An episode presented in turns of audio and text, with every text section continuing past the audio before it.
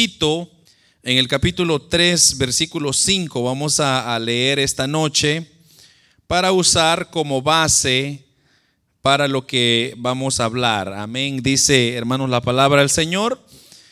Eh, si quiere, leamos el 4 y el 5 para que entendamos bien a qué se está refiriendo el versículo 5. Pero dice, pero cuando se manifestó la bondad de Dios nuestro Salvador y su amor para con los hombres, nos salvó, no por obras de justicia que nosotros hubiéramos hecho sino por su misericordia, por el lavamiento de la regeneración y por la renovación en el Espíritu Santo, el cual derramó en nosotros abundantemente por Jesucristo, nuestro Salvador, para que justificados por su gracia viniésemos a ser herederos conforme a la esperanza de la vida eterna. Y como dije, solamente voy a repasar así rapidito el tema de la justificación, que fue el tema que tocamos la semana pasada, donde, hermanos, aprendimos a través de la Biblia que cuál es el significado de la justificación.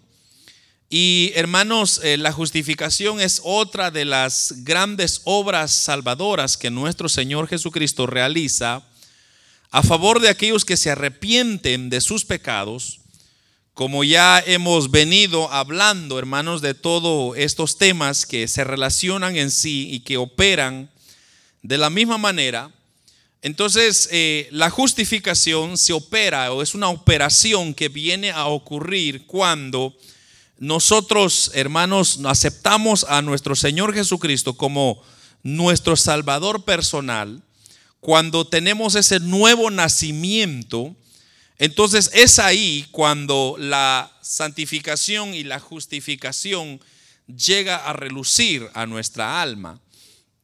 Entonces la palabra justificar era lo que nosotros aprendimos, es que es un término judicial que básicamente significa absolver o pronunciar una sentencia favorable a favor de un hombre en un, tipo de juicio. Y hubieron muchas porciones que, hermanos, confirmaban todo esto. Eh, más sin embargo, yo no voy a leer eh, básicamente muchos porque eh, nos vamos a consumir mucho tiempo y yo quiero pues iniciar en este otro tema que hemos traemos, traemos preparado para esta noche. Pero, hermanos, cuando vemos mensajes como, o, o sí, puntos como la Biblia, cuando Hermanos, esto de la justificación es un acto soberano de Dios por el hombre, es, es por la pura gracia, la misericordia en la cual se basa el pacto de Dios y declara aceptos ante Él como hermanos, ah, hijos, herederos, parte de, de coherederos con Cristo.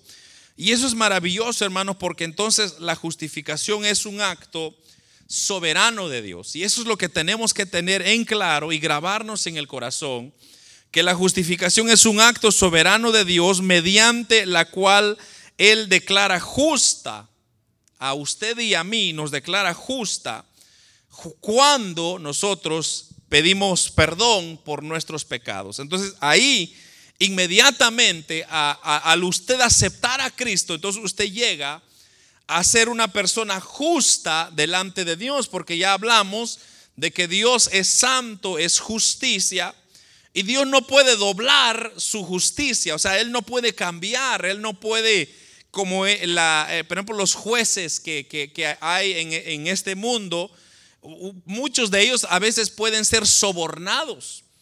Entonces hay personas que, hermanos, tienen mucho dinero y que les dicen, ¿sabes qué? Te voy a dar una buena cantidad, pero eh, ayúdame en este caso, ayúdame en este juicio y, dile, dile a esta persona que es buena, que no ha hecho nada malo y etcétera. Entonces, eh, el juez se vendió. Y mucha, mucha gente piensa que Dios va a ser igual, igual manera con el hombre, eh, cuando en realidad Dios, hermanos, es justicia. Y uno de los atributos que Dios tiene es que Él es inmutable, Él no cambia. Él es el mismo y Él por su palabra y lo que ha dicho, así la ha de cumplir. Entonces, si Dios va a cumplir su palabra, eso significa que entonces el hombre, hermanos, no tiene esperanza de salvación. Porque el hombre es un hombre o es un ser pecador. Un ser que, hermanos, no tiene justicia y que entonces por ende merece el infierno. Pero como Jesucristo, hermanos, fue quien vino y pagó, hermanos, por nosotros ese precio, entonces por la justicia de Cristo, nosotros ahora podemos, hermanos, declararnos justos delante de Dios. Ahora, donde lo dejamos la semana pasada fue en el hecho de que cuál era la forma o, de cómo se efectúa la justificación en aquel que cree, cómo es que se desarrolla. Entonces, la justificación eh, opera, hermanos, en aquella persona que cree en Jesucristo y, hermanos, lo hace de dos maneras. Entonces, la primera manera eh, o el primer acto es cuando la persona es justificada, se le atribuye a esta la justicia de Cristo, porque mire lo que dice Filipenses 3:9. Filipenses 3:9 dice, y ser hallado en él, no teniendo mi propia justicia, que es por la ley, sino que es por la fe de Cristo, la justicia que es de Dios por la fe. Entonces ahí está bien claro, el apóstol Pablo está hablando donde Él nos está diciendo de que es por la justicia de Cristo. Por la fe de Cristo y por la justicia que es de Dios mediante la fe. Filipenses 3:9. En otras palabras, la justicia de un creyente no proviene de sus propias obras, porque las obras del hombre son imperfectas. Y su justicia entonces tiene que ser imputada, es decir, le es atribuida de parte de Cristo, de tal forma que hoy el Padre ve en nosotros, amados hermanos, la justicia de su Hijo Jesucristo, el cual es agradable. Entonces, como lo expliqué la semana pasada, Jesucristo está en medio de nosotros y Dios, porque, repito, Dios no puede ver al hombre porque el hombre es injusto. Entonces Dios no puede tener ninguna comunión. Entonces, ¿cómo lo podemos hacer? A través de Jesucristo. Entonces, la justicia de Cristo es aplicada sobre nosotros. Entonces, es como Dios nos hace aceptable o somos agradables delante de Dios. Ahora, por otro lado, la justificación actuó, hermanos, en la persona de Jesucristo, imputándole todos nuestros pecados. Ese es lo otro. Y por ende el castigo de nuestras rebeliones cayó sobre él. Es la forma como la justificación, hermanos, se efectúa en la vida de aquel que cree. Primero es que Cristo se interpone, o sea, Dios a través de Cristo nos mira a nosotros. Y lo segundo es de que todas nuestras rebeliones, todo nuestro castigo, todas nuestras imperfecciones cayeron sobre él cuando él murió en la cruz del Calvario. Así lo dice Primera de Pedro, capítulo 2, versículo 24, donde dice, ¿quién llevó el mismo nuestros pecados en su cuerpo sobre el madero?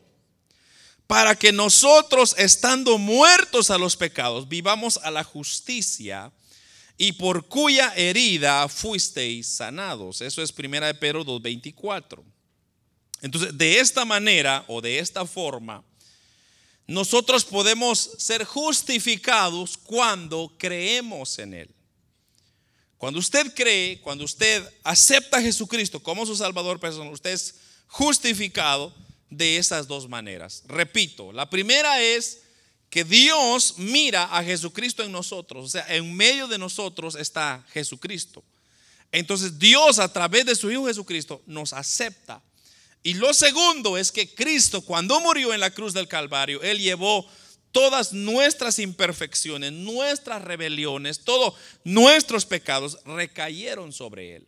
Entonces, esos son dos elementos que usted tiene que entender y recordarse por qué nosotros podemos declararnos justos delante de Dios. Entonces, de esta forma, hermanos, es justificado el que cree, ya que todos nuestros pecados fueron cargados en la persona de Cristo. Y así pagó todas, todas, todas, todas nuestras rebeliones. No hay nada que Cristo no haya pagado o cancelado. Toditas nuestras rebeliones Él las canceló en la cruz. Él se ofreció como sustituto para morir por nuestras maldades de tal forma que al limpiarnos con su sangre, hermanos, nos imputa su justicia y nos vuelve entonces aceptos delante de su Padre. Y así el hombre es justificado por la fe.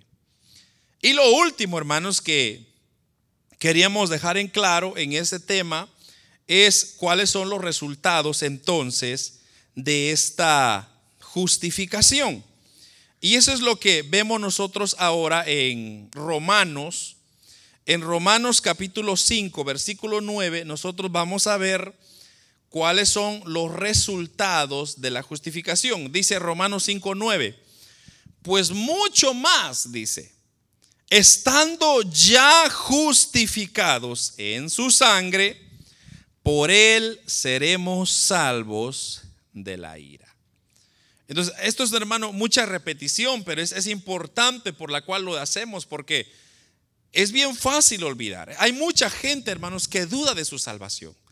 Hay mucha gente que no puede dormir porque piensa que ya perdió su salvación o lo va a perder en algún momento y que Dios va a cambiar de mentalidad y que Dios los va a juzgar y bueno, Dios va a decir, no sabes que ya me cansé de ti, entonces me, me busco a otro. No, Dios no es así. Cuando Dios justifica a alguien, lo justifica para siempre.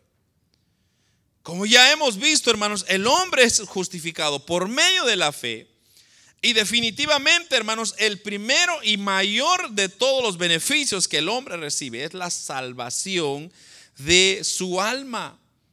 Pues mucho más, estando ya justificados en su sangre, por él seremos salvos de la ira, dice Romanos. Por mucho más, estando ya justificados en su sangre, seremos salvos de la ira. Gracias, hermanos, a la justificación de Dios, hoy podemos ser hallados no en nuestra propia justicia, sino en la justicia de Cristo, lo cual nos hace aceptos delante del Padre, por tanto tenemos acceso directo a su presencia. Eso es maravilloso, hermano. Entonces, además de esto, la restauración del hombre interior, hermanos, produce cambios. Esos son los resultados de la justificación. Produce cambios favorables. Y uno de los cambios, bueno, varios lo dice Romanos capítulo 5, versículo 1 al 5. Un poco larga la lectura, pero mire, muy interesante.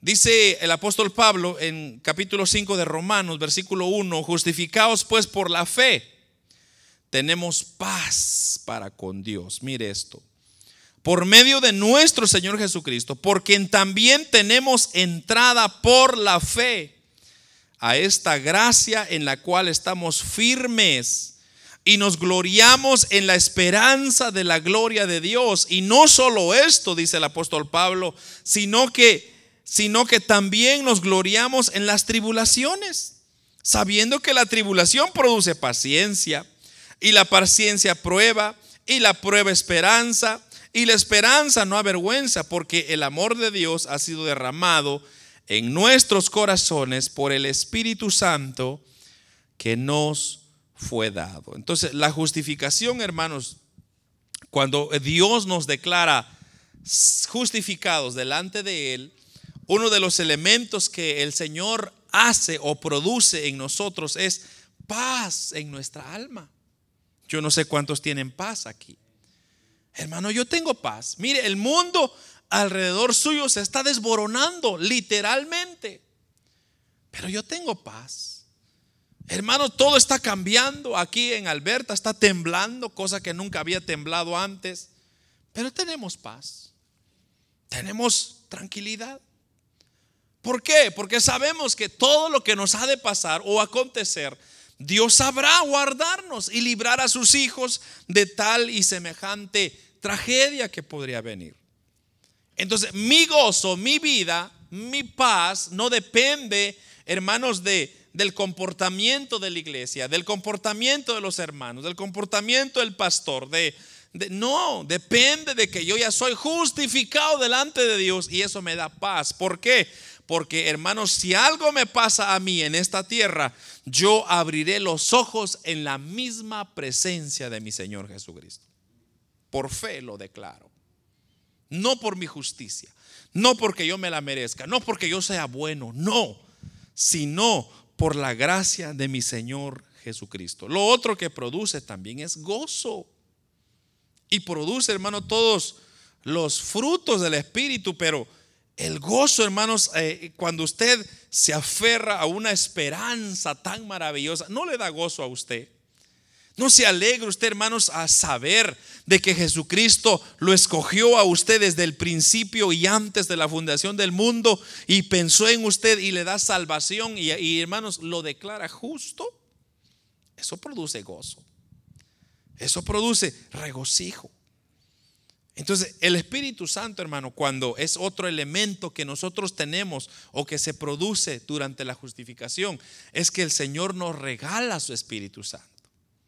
Cuando nos regala su Espíritu Santo, hermanos, nosotros podemos decir y testificar confiadamente de que, hermanos, somos parte del reino de los cielos y sabemos que donde quiera que vayamos, el Espíritu de Dios está con nosotros.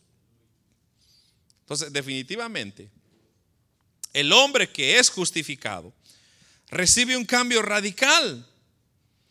Y esos hermanos se, se miran en en Gálatas 5, 22, 23, donde habla de los frutos del Espíritu. Romanos 8, 4 dice, lleno del Espíritu del Hijo de Dios, por usar obras de justicia. Eh, y también 1 Corintios 12, 7, y manifestará los dones para el servicio que le han sido dados por el Espíritu. Entonces, ¿qué es lo que sucede? Se establece claramente, hermanos, en estos resultados de que cuando somos justificados delante de Dios, hermanos, entonces el creyente comienza a experimentar un nivel diferente de vida. Tiene paz, tiene gozo, tiene, tiene hermanos, alegría, tiene regocijo. No estamos diciendo de que no va a tener problemas, los va a tener, todos los tenemos. Pero hay algo especial que nos dice a nosotros o que nos guía a nosotros a que gracias, hermanos, a esa justificación de Cristo, nosotros tenemos ahora paz para con Dios.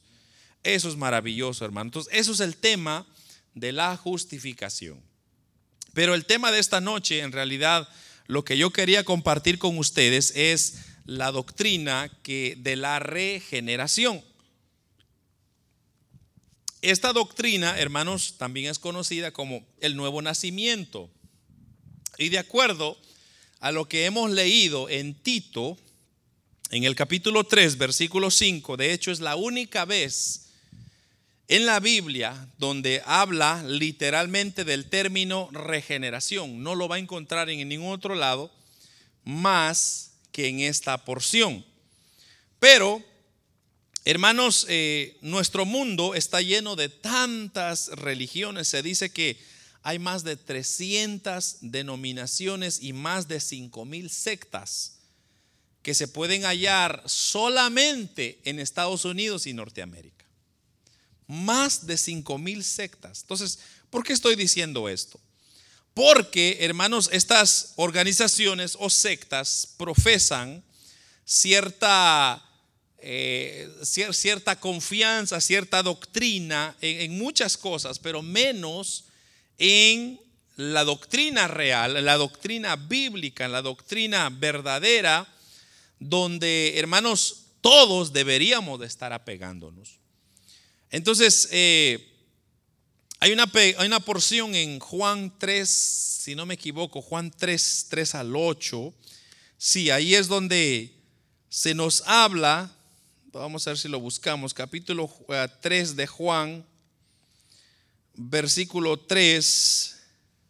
Sí, ahí, ahí comienza una historia muy interesante, que es la historia de Nicodemo, que es la que básicamente, hermanos, tenemos que usar como base para hablar de este tema, donde el Señor le dice a Nicodemo, tendrás que nacer de nuevo, y lo vamos a estudiar más adelantito, pero solo quiero que usted tome nota que esa porción es muy interesante, porque es aquí donde Jesucristo, hermanos, establece esta doctrina y Él deja bien en claro de qué se trata la regeneración.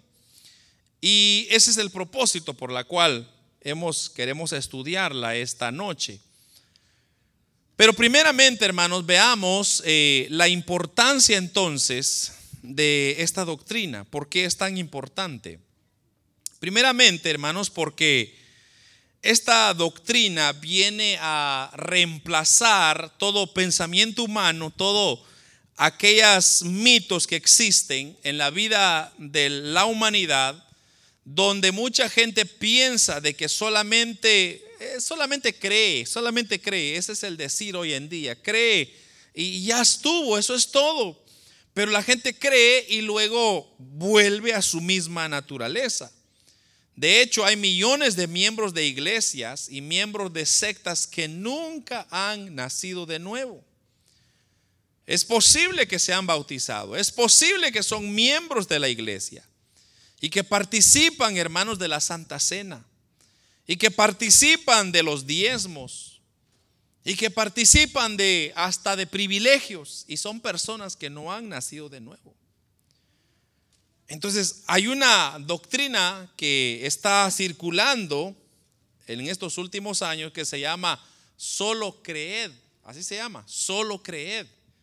Solo cree, hermanos, solo creed en esto, solo creed en aquello, solo creed. Pero, hermanos, el, nuevo nacimiento o la regeneración no solamente es creer, sino es el resultado, es los cambios que ha producido nuestra verdadera conversión o nuevo nacimiento.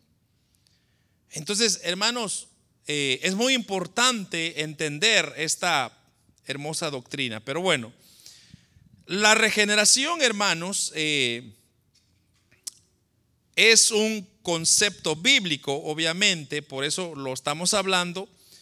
Pero fíjese que el Señor lo dijo muy claro. Eh, y vamos a leer varias porciones en primera de Juan, o perdón, en Juan 1.13, no primera, sino Juan 1.13, dice lo siguiente, los cuales no son engendrados de sangre, ni de voluntad de carne, ni de voluntad de varón, sino de Dios.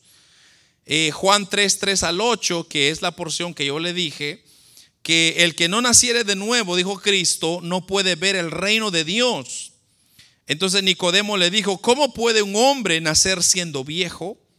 ¿Puede acaso entrar por segunda vez en el vientre de su madre y nacer? Y respondió Jesús, de cierto, de cierto te digo que el que no naciere de agua y del Espíritu no puede entrar en el reino de Dios. Lo que es nacido de la carne, carne es, y lo que es nacido del Espíritu, Espíritu es. No te maravilles de que te dije, os es necesario nacer de nuevo. Y el viento sopla por donde quiere y oyes su sonido, mas ni sabes a dónde viene ni a dónde va eh, así es todo aquel que es nacido del Espíritu. Entonces usted puede ver claramente de la, de la boca de nuestro Señor Jesucristo, Él está explicando exactamente cuál es el nuevo nacimiento. Entonces el ejemplo clásico que estudiamos acá, como le dije, es Nicodemo. Nicodemo, hermanos, era una persona muy preparada. Era una persona muy, muy capacitada como hermanos, para no entender el nuevo nacimiento. Y por eso que mucha gente se sorprendió, porque Cristo le dijo, siendo tú maestro de la ley, ¿no entiendes esto? Porque hermanos, esto no se entiende con lo humano, porque si fuera con lo humano, como lo he dicho muchas veces, entonces hermanos, nosotros nos creeríamos en cierta manera y nosotros dijéramos, miren por mi capacidad, miren por mi esfuerzo, miren por mi sacrificio. Pero como no es así, no es por mí. No es por lo que yo soy, no es por lo que yo hago, por lo que yo tengo, sino es por la misma misericordia del Señor. Entonces el Señor ahí mismo le dice, de cierto, de cierto te digo que el que no naciere del agua o del Espíritu, no puede, no puede entrar en el reino de Dios. Ahí está Cristo aclarándole a este cabezón inteligente, maestro de la ley, de que no es en sus fuerzas, no es en su capacidad, sino de un verdadero arrepentimiento. Y eso ya lo hablamos ante hace como dos semanas o tres semanas atrás, hablamos sobre qué significa tener un verdadero arrepentimiento. Entonces, eh, y esto, hermanos, bueno, ya lo vimos de, de, parte de Cristo, pero veamos también a través de los discípulos. Por ejemplo, Santiago 1.18 dice, Él de su voluntad nos hizo nacer por la palabra de verdad para que seamos primicias de las escrituras.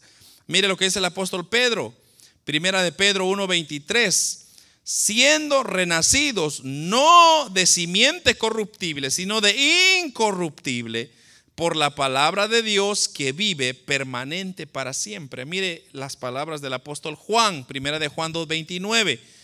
Todo el que hace justicia es nacido de él. Y por supuesto no podemos dejar al apóstol Pablo. El apóstol Pablo también tenía su vocabulario al respecto de esto.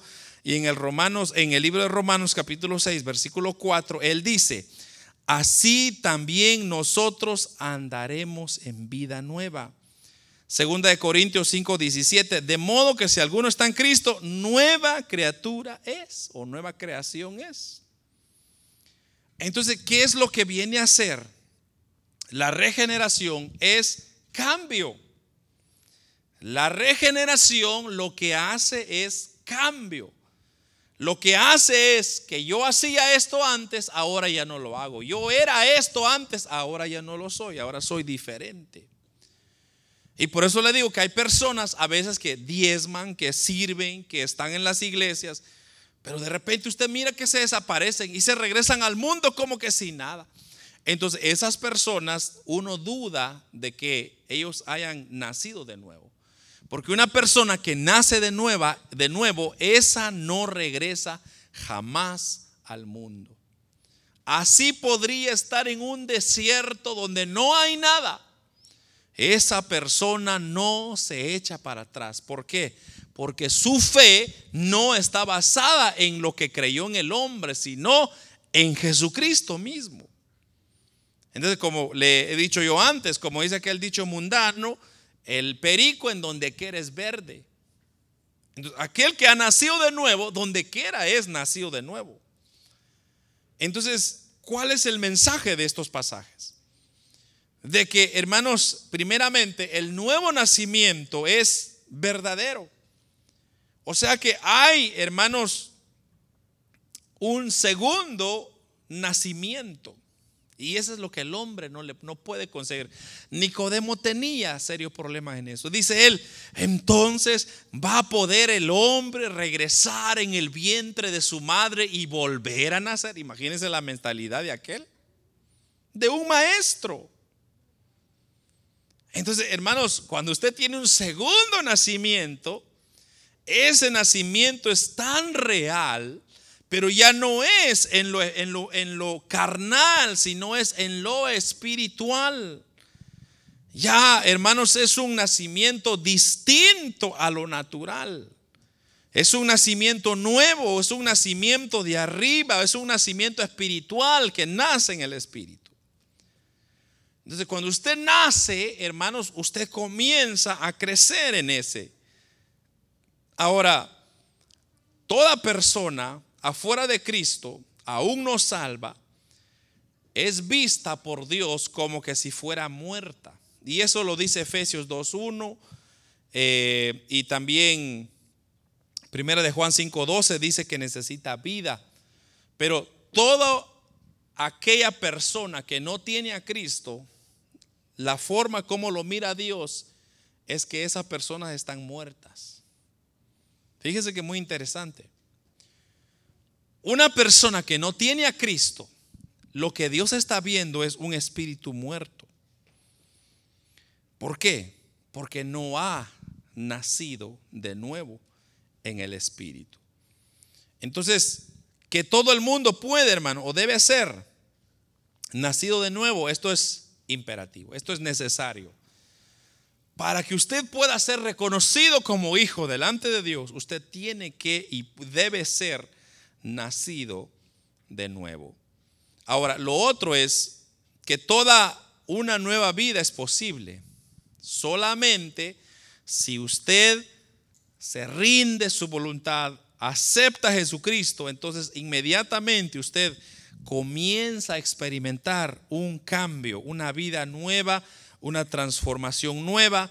Y hermanos, eh, lo más interesante de todo esto es que el Señor la dispone a aquel que lo quiera, que lo desea, pero debe de ocurrir un cambio de corazón, un cambio, una regeneración, una transformación completa en la vida del el ser humano. Y hermanos, hay tantos, eh, es más, le puedo decir rapidito que estos versículos nos dicen claramente lo que el cristianismo no es, y, podemos ir eh, por mucho, pero mire, ¿qué no es? el, cristianismo, ¿qué no es? Entonces, mire, no es una lista de, dogmas, de creencias, no es un sistema de ética, no es, hermanos, eh, ser reconocidos como bondadosas, personas muy dadivosas, o personas muy apasionadas, o tener un fundamento, hermanos, militante, activo en todas las cosas, o tener un conocimiento de la ortodoxia o el conocimiento bíblico o una teología, hermanos, que usted puede decir yo creo en Dios, pero, pero sus acciones son otras. Entonces, eso no es el cristianismo. Más bien el cristianismo es vida. Porque el nacimiento nuevo significa nueva vida. Cristo lo dijo en San Juan 10:10, 10, yo he venido para que tengan vida. O sea que usted y yo tengamos vida. El cristianismo eso es, hermano, es vida. Es por eso que yo no puedo concebir, hermanos, que hagan creyentes dudando de su fe dudando de, cuestiones que, hermanos, van a, pagar repercusiones delante. De, si ya el Señor pagó todo por nosotros, no hay nada de qué afligirse. Porque usted ahora ya es vida, ya es nueva persona en Cristo. Entonces, pero en realidad, ¿qué significa todo esto que, que estamos a, ¿Qué significa ser nacido de nuevo? Que es lo que dijo, que era la pregunta de Nicodemo. ¿Qué significa en realidad? Nacer de nuevo. Mire lo que dice Juan 1.13. Y Juan 1.13 lo pone de esta manera. Los cuales no son engendrados de sangre, ni de voluntad de carne, ni de voluntad de varón, sino de Dios. Esto es muy importante reconocer. De que cuando uno nace en el Espíritu, o el nacer de nuevo no es de la carne, como dice ahí. Dice, no son engendrados de sangre, ni de voluntad de carne, ni de voluntad de varón, sino es un engendramiento de parte de Dios. Y eso, hermanos, a los judíos les chocaba porque los judíos decían, o ellos se sentían orgullosos de pertenecer por ejemplo, del linaje de sus antepasados. Por usted se recuerda varias porciones, por ejemplo, en Juan 8:33, si no me equivoco, donde dice, linaje de Abraham somos. Eh, nuestro padre es Abraham. Usted se recuerda esos términos, como ellos decían o no querían aceptar eh, de que ellos venían de la línea de Abraham, entonces ellos se consideraban hijos de Dios. Y hoy hay millones de personas de igual manera que creen, ah, como mi papá y mi tatarabuelo fue creyente, cristiano, yo soy cristiano también. De hecho, así se vive el, mundo natural, así piensa. Como pues mis papás son católicos, yo soy católico. Mi papá es pastor, yo, también soy hijo, soy, soy el pastorcito. Muchos creen que porque tienen sangre, herencia o vienen de un linaje especial o una posición social, entonces, hermanos, lo que el Señor está diciendo es que a pesar de su línea de sangre o su posición social, tiene que nacer de nuevo. Esas son las palabras de Cristo. No importa, aunque usted se declare hijo de Abraham, más si usted se declara hijo de Abraham, usted debe nacer de nuevo. Porque no es ni de voluntad de sangre, dice. Y lo segundo que dice este versículo es, no es ni de voluntad de sangre, perdón, de carne. Juan 3:6 dice, lo que es nacido de la carne, carne es. Romanos 8:8 dice, los que viven según la carne no pueden agradar a Dios. Entonces ahí está bien claro. Así que la palabra carne, que se refiere en todos estos versículos que acabamos de hablar es que, hermano, lo que es el hombre, está hablando de lo que es el hombre. Todo lo que hace el hombre afuera de Cristo es carnal, es, es, es carne. Entonces uno puede tener éxito en la carne, uno puede ser un autor famoso en la carne, uno puede ser un atleta, puede ser un artista, un músico, un gran estadista, un, gran hombre de negocios, financiero, lo que usted quiera ponerle, hermanos, y nombrarle y pensar de que por ese nombre es eso simplemente es carne. Y lo que hace en la carne todavía es carne y dice que la carne no puede agradar a Dios. Simple y sencillo. Y el tercer elemento que vimos en ese versículo 1.13, de los cuales son engendrados de sangre, de carne y de voluntad de varón. En otras palabras, el nacimiento nuevo no proviene del hombre, sino solamente de Dios. Ningún sacerdote, ningún pastor puede salvar.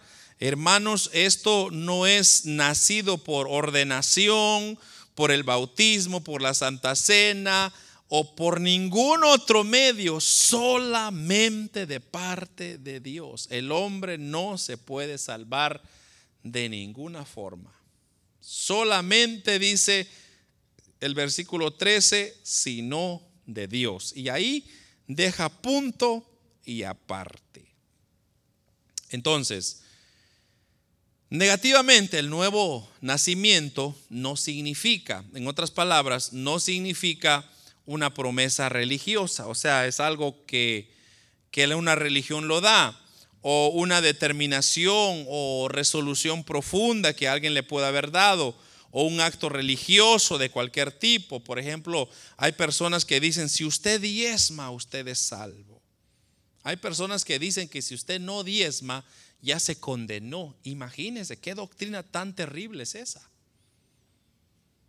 Hermanos, hay personas que dicen, si usted no ofrenda y, la gente viene y da sus casas y sus carros porque ¿quién no quiere ser salvo? Pero qué triste sería, hermanos, si así fuera la, esa fuera la condición para salvarse. Entonces, no se trata de que es que como usted ora bien, entonces ya salva. No. Es que como usted da el diezmo más grande, entonces usted salva. No. Es que como usted no se pierde ni un culto a la iglesia, usted es salva. No. La salvación, amado hermano, eh, solamente ocurre cuando hay un verdadero arrepentimiento en el corazón. Entonces, no es un rito religioso, no es una ceremonia, no es, hermanos, vivir, como muchos dicen, eh, de hoja, hermano, ya deje la hoja vieja y cambie de hoja. No, usted necesita una vida nueva, no una hoja nueva. Usted necesita, para poder ser salva en Cristo, no es pasar una hoja, es comenzar un libro nuevo. Porque usted no puede andar cargando su vieja vida, porque esa vieja vida lo va a jalar, lo va a alejar, lo va, a destituir de su salvación. Entonces, usted lo que necesita es una vida nueva, un capítulo, un libro completamente nuevo. Entonces, en lo positivo, hermanos, eso es lo negativo, como le dije. Negativo sobre el nuevo nacimiento, que una promesa religiosa, un acto religioso, orar, diezmar, etc. Entonces, ¿qué es el nuevo nacimiento? Hablando de la manera positiva. Lo que vemos en Juan 1.13 es que es una obra de Dios. Dice, engendrado de Dios. Ahora, note hermano, porque primera de Juan 5.1 dice, todo aquel que cree que Jesús es el Cristo es nacido de Dios. O sea que el nacimiento, hermanos, nuevo es vivificar lo que en nosotros estaba muerto, es darle vida a lo que no tenía vida. Dice Efesios 2.1, y Él os dio vida a nosotros cuando estabais muertos en vuestros delitos y vuestros pecados. Eso es exactamente la regeneración. La regeneración es darnos vida cuando nosotros estábamos muertos. Entonces, hermano, lo que está muerto en el hombre natural, porque usted podría decir, bueno, hermano, pero ¿cómo voy a estar yo muerto si yo estoy vivo? Yo tengo vida, yo puedo moverme, puedo hablar, no estoy en una tumba. Lo que se está refiriendo es nuestro espíritu. Todo aquel que no tiene a Cristo tiene un espíritu muerto. El espíritu, hermano, del hombre es aquello que está dentro de él mismo y que conoce y que entiende, porque si no, mire lo que dice Primera de Corintios 2, 11 al 14, el hombre está muerto espiritualmente.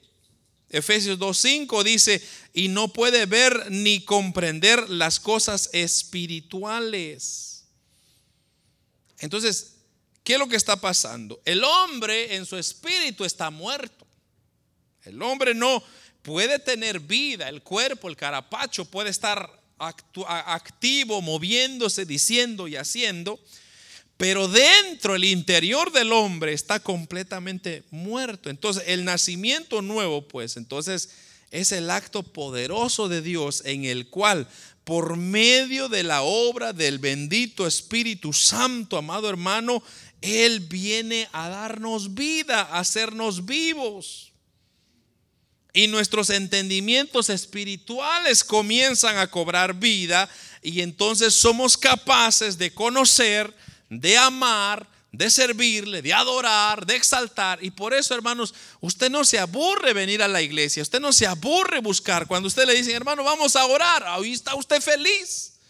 Cuando usted le dice, hermano, vamos a cantar, y aunque no tenga una gran voz, pero ahí está usted cantando. ¿Por qué? Porque su espíritu cobró vida. Note, hermano, dígale esto en impío, vamos a orar. Uy, hermano, para empezar, no va a saber ni qué es orar. Segundo, esa persona que no tiene a Cristo no va a saber discernir, no va a saber entender la palabra. Hermanos, para poder entender la palabra hay que nacer de nuevo. Yo les he contado esto, hermanos, en varias ocasiones a mí me han, me han querido como eh, usted sabe que hay una guerra terrible entre los católicos y los cristianos y entonces y, si nos quieren agarrar a palos porque el, el católico dice esta y el, y el cristiano dice este el otro y en nuestros países ocurre mucho eso. Pero hermano, ahí usted lo que está haciendo es perdiendo su tiempo porque una persona que no es nacida de nuevo jamás entenderá la palabra de Dios. Solo es a través del Espíritu Santo quien yo puedo entender lo que la palabra me está diciendo. Entonces, hermanos, esto de la obra de Dios es maravilloso porque, hermanos, lo que Dios ha venido a hacer en mí es un acto creativo. Al crear o formar dentro de nosotros una vida nueva, hermanos, que anteriormente no poseíamos, entonces dice Efesios 2.10, creados en Cristo Jesús para buenas obras y vestidos del hombre creado según en Dios en justicia, en santidad y verdad. Eh, dice Efesios 2, 22, 24, 2 Corintios 5, 17, de modo que si alguno está en Cristo, nueva criatura es. ¿Cómo suceden esos cambios, hermano? Solamente a través de la renovación de un espíritu. Entonces, el recibir y participar de, esta regeneración, hermano, de este cambio, de este nuevo nacimiento, el apóstol Pedro, en segunda de Pedro 1.4, dice, para que por ellas llegaseis a ser participantes de la naturaleza divina. Gálatas 2.20 dice, ya no vivo yo, mas vive Cristo en mí, o más Cristo vive en mí. Efesios 3:17 dice, porque para que habite Cristo por la fe en nuestros corazones. Una vez más, el nuevo nacimiento pues es la actualización, o es en la actualidad, perdón, es la forma de cómo Cristo posee un milagro en nosotros. Usted y yo estábamos muertos, acabados, perdidos, pero vino el Espíritu de Dios y nos vino a dar vida. Entonces el nuevo nacimiento es vida, es vida verdadera, es vida genuina, es vida eterna, es vida gloriosa, hermano, es vida divina. Es una vida totalmente nueva. Por eso no, puede, no se puede concebir una persona que ha nacido de nuevo embarrarse en el pecado. No puede. Por eso le estoy diciendo que aquel que acepta a Cristo como su Salvador, aquel que ha tenido un, un, genuino arrepentimiento, ese ya ni mira atrás, hermano, ese sigue adelante. Aquel que regresa atrás quizás no tuvo una verdadera o un verdadero arrepentimiento. Primera de Juan 5:12 dice, el que tiene al Hijo tiene la vida. Juan 20:31, y para que creyendo tengáis vida en su nombre. Me encanta lo que dice Juan 10:10, yo he venido para que tengan vida. Entonces, el nuevo nacimiento, hermanos, es vida nueva. Eso me encanta, hermanos, porque ya usted no puede estar pensando en lo que era antes, eh, actuando como era antes. Usted es una nueva persona. Por eso, mucha gente no le gusta esto, pero cuando usted acepta a Cristo, hermanos, es cambios. Cambio de palabra. Si usted decía malas palabras, ya no lo hace, ya no lo dice. Si usted tenía vicios como fumar, tomar, endrogarse, ya no las hace. De igual manera, el comportamiento físico. el, cambio es un cambio drástico. Entonces, si antes usted se vestía como cualquiera, ahora ya no. Usted ya tiene más decoro, se protege, se cuida. Por eso nosotros, hermanos, andamos como andamos. Por eso andamos con una corbatita representando de que somos diferentes. Cristo nos ha venido a cambiar. No es que la corbata salve. Simplemente porque nosotros creemos de que, hermanos, yo tengo un porte que cumplir delante de Dios primeramente. Un testimonio que dar. Entonces yo no puedo, por ejemplo, hay gente que toma fuera de contexto aquel donde dice el apóstol Pablo, hay que hacerse, hay que hacerse ah, judío para llegar al judío y gentil para llegar al gentil. Entonces dicen ellos, yo me voy a hacer eh, marero para llegar al marero, pero en realidad, hermanos, el marero no quiere otro marero. El marero lo que quiere ver es una persona nueva, diferente. Entonces, cuando lo mira usted diferente a él, a su naturaleza, entonces él se pregunta y dice, ¿qué hiciste tú para cambiar? Entonces usted ya aprovecha y dice, bueno, yo acepté a Jesucristo como mi Salvador, tuve un verdadero conversión y ahora mira lo que él ha hecho en mí esa persona viene y dice, yo quiero ser igual. Pero cuando usted se hace igual al mundo, igual a ellos, ¿quién va a querer cambio, hermano? Muchos, muchos cristianos que dicen que hacen música como para ganarse. Hermano, para empezar, la música no cambia a nadie. Nunca de los jamases, hermanos, la música ha cambiado un ser humano. Nunca. Es la palabra la que cambia. La palabra de Dios es la que cambia. Es mi testimonio la que cambia. ¿Por qué? Porque yo soy una vida nueva, soy el reflejo de lo que Cristo ha venido a hacer. Entonces, yo soy, hermanos, el cambio que Cristo ha venido a hacer y esas personas ven y en eso se enfocan. Entonces, hermanos, eh, hay muchos elementos que pudiésemos ir hablando y ir poder ir, ir diciendo, porque lo que sucede es de que muchas veces la regeneración es tomado como un poco exagerado, porque la gente dice, es que para ser así hipócrita, dicen, se visten bien bonitos, pero allá afuera son otras cosas. Ahora, esos no son nada más ni nada menos que personas que pretenden y que tienen una doble vida. Esos no son personas que han nacido de nueva. Porque mi comportamiento como cristiano y creyente es la misma en la iglesia, en la casa, en la calle, en el trabajo, en la escuela, donde quiera, yo soy igual. Esas personas que no lo son, son mal ejemplo y segundo, son personas que quizás no han nacido de nuevo. Entonces, recuerde usted que el diablo se puede vestir de ángel de luz. Entonces, si yo pongo mi mirada en las personas, obviamente, y voy a seguir su ejemplo, entonces obviamente yo voy a ver las cosas feas de la persona. Pero Dios no me ha llamado a ver, amado hermano, lo que lo que ese hermano está haciendo o lo que ese individuo está haciendo. Ah, como el pastor eh, es así, entonces yo voy a hacer así. Ah, como el pastor. No, hermano, Cristo no lo ha mandado a usted a fijarse en el pastor, a fijarse en los ancianos, a fijarse en los servidores. Cristo lo ha mandado a fijarse en Él, en Cristo, la perfección máxima. Entonces, el ejemplo que usted tiene que aprovechar y seguir es eso el ejemplo de nuestro Señor Jesucristo. Hermano, la religión sin Cristo o la religión sin el nuevo nacimiento le roba al hombre la paz, porque lo coloca bajo una legalidad religiosa donde no existe la seguridad de la salvación. No hay descanso, no hay seguridad duradera, no hay paz perfecta, no existe un sentido de seguridad. Pero cuando usted tiene un nuevo nacimiento, usted tiene una certeza, una confianza de que pase lo que pase, eh, usted está seguro en el Señor.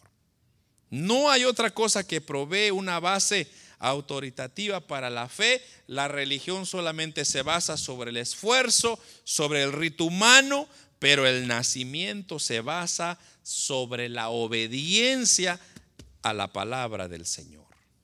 Eso es todo, hermano, los que hay que entender.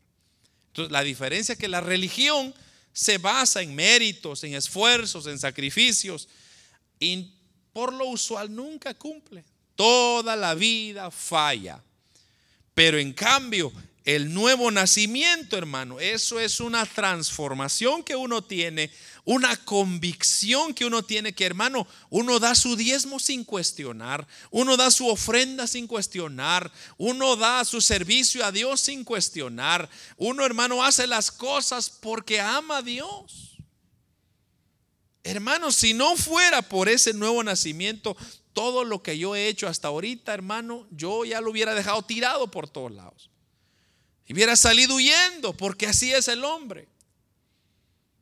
Es cobarde. Pero yo estoy aquí y hago lo que hago porque sé por qué lo estoy haciendo. Porque Cristo me ha cambiado. Porque Cristo me ha renovado y porque tengo una responsabilidad delante de Dios. Entonces, ningún sustituto del nuevo nacimiento borra el pecado del pasado.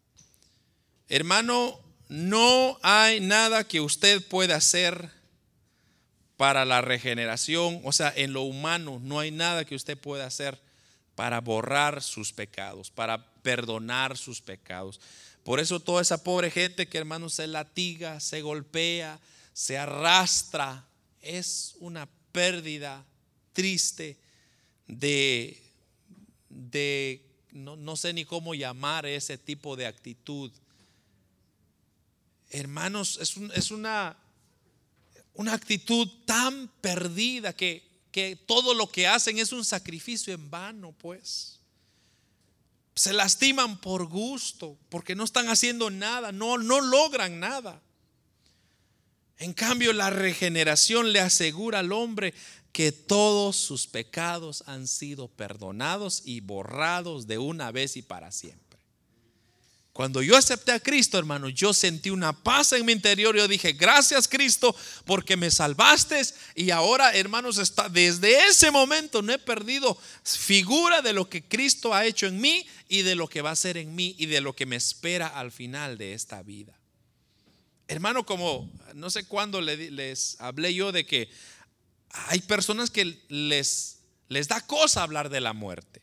Ay, hermano de la muerte, cruz, cruz, cruz, no diga nada, por favor, porque me da cosa. Pero eso no es estar seguro a dónde va a ir. A mí me encanta hablar de la muerte, porque a mí, yo sé para dónde voy, hermano.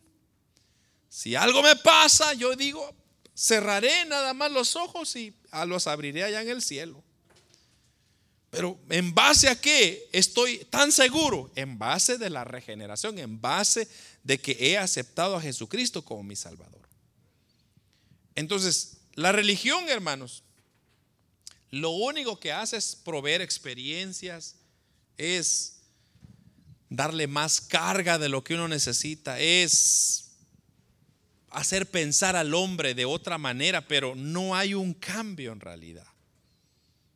Entonces, imagínense que ahorita, ahorita está corriendo eso del, ¿no cómo se llama? La cuaresma, algo así, que el sacerdote dice, que escriban todos sus pecados en un papelito, quémenlo y luego la ceniza se lo ponen una cruz en la frente. Y eso indica que ya ustedes olvidaron sus, sus pecados. Imagínense, hermano, qué triste pensar de que por quemar un papelito yo ya me perdoné a mí mismo. Hermano, qué pensamiento tan limitado. Y son personas estudiadas dando esa recomendación a las personas. Hermanos, eso es como ponerle flores a un a una cloaca le llaman a eso donde se recoge el agua en las calles. No sé cuál es el otro nombre de eso. Pero donde corre el agua y ahí se va estancando agua sucia y va tragando. Entonces es como ponerle unas florecitas bonitas pretendiendo que se va a ver bonito, cuando en realidad eso está podrido, está sucio. Quizás es un mal ejemplo que puse, pero quizá otro ejemplo más, más obvio es pintar el exterior de este edificio, hermano, y dejarlo bien bonito, pero aquí adentro está podrido y caído y hecho un desastre y pretender de que el edificio está lindo. Eso es lo que el hombre está haciendo. El hombre está haciendo, pensando de que, oh hermano, como ya quemé mis pecados, ya, ya estoy libre. Eso es un gran engaño. Ponerle flores a un, hermanos, lugar sucio.